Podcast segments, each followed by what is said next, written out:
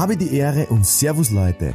Habt ihr auch die Nase voll von falschen Propheten, die euch predigen, wie verkaufen geht?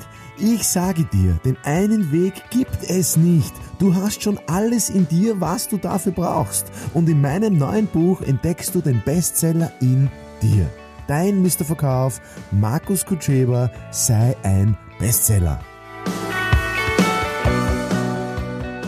Verkaufen und Verkauf ist was Böses, ist was Schlechtes.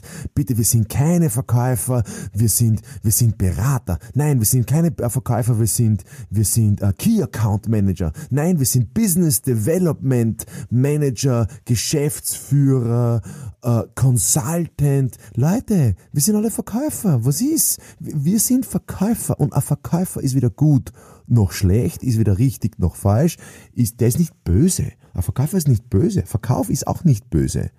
Das, ja, natürlich, wenn Tricks angewendet werden, natürlich, wenn man schnell Geld verdienen will, natürlich, wenn man, wenn man wen ums Ohr haut, dann ist nicht Verkauf böse, sondern ist der Mensch zutiefst, ähm, äh, wie soll man sagen, der gehört aufgehängt. Ja? Aber ein, Verkauf, der Berufsstand ist doch nicht böse.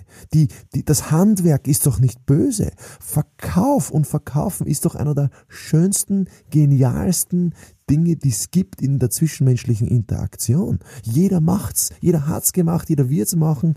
Jeder macht ständig, täglich jedes Kind kann es, jedes, jeder, der Kinder hat, als Eltern, äh, oder wenn du eine Elternschaft quasi lebst, dann, dann wirst du es lernen müssen, deinen Kindern was zu verkaufen. Äh, du kannst nicht scheitern, du kannst nur lernen.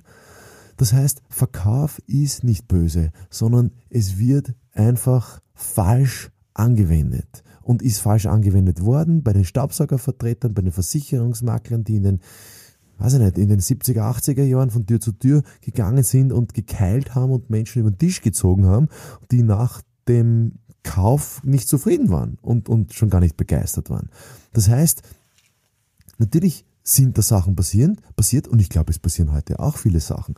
Nur verdammen wir nicht den Verkauf als solches und, und, und, und hören wir auf, da ein riesengroßes Vorurteil zu schüren, weil Verkauf ist das schönste, beste, tollste, was es gibt. Und wenn man etwas verkauft bekommen hat, wo der Verkäufer richtig auf Zack war, es ehrenhaft gemeint hat, äh, wo man nach dem Kauf gesagt hat, danke, dass du mir das so und so gesagt hast, dass du mir das so und so gezeigt hast, mit dem habe ich nicht gerechnet, ich bin komplett verblüfft, es hat mein Leben verbessert, es hat, ich habe einen Riesennutzen, an den ich hätte ich nie gedacht, hey, dann bin ich der glücklichste Mensch.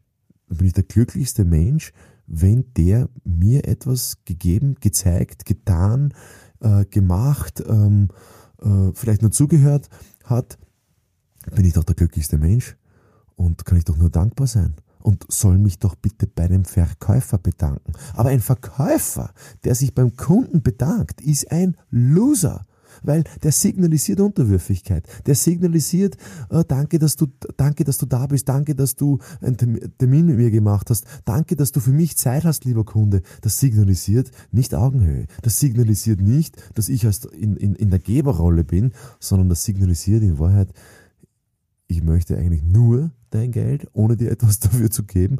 Und, und, und ich habe irgendwie ja, kein Vertrauen in meine Leistung und in, in, in meine in mein Produkt und in, in, in meine Firma, dass ich mich irgendwie so unterwürfig und so nach dem Motto, bitte, bitte kauf mir was ab. Also wir sind keine Bittsteller. Das würde ich niemandem empfehlen, sondern wir bieten an, hm, wir sind Gesprächspartner Wagenhöhe und, und du kannst, du kannst erfolgreicher sein, nachdem du mit mir gesprochen hast, als vorher. Du kannst, ja, Ganz egal, was du zu verkaufen hast.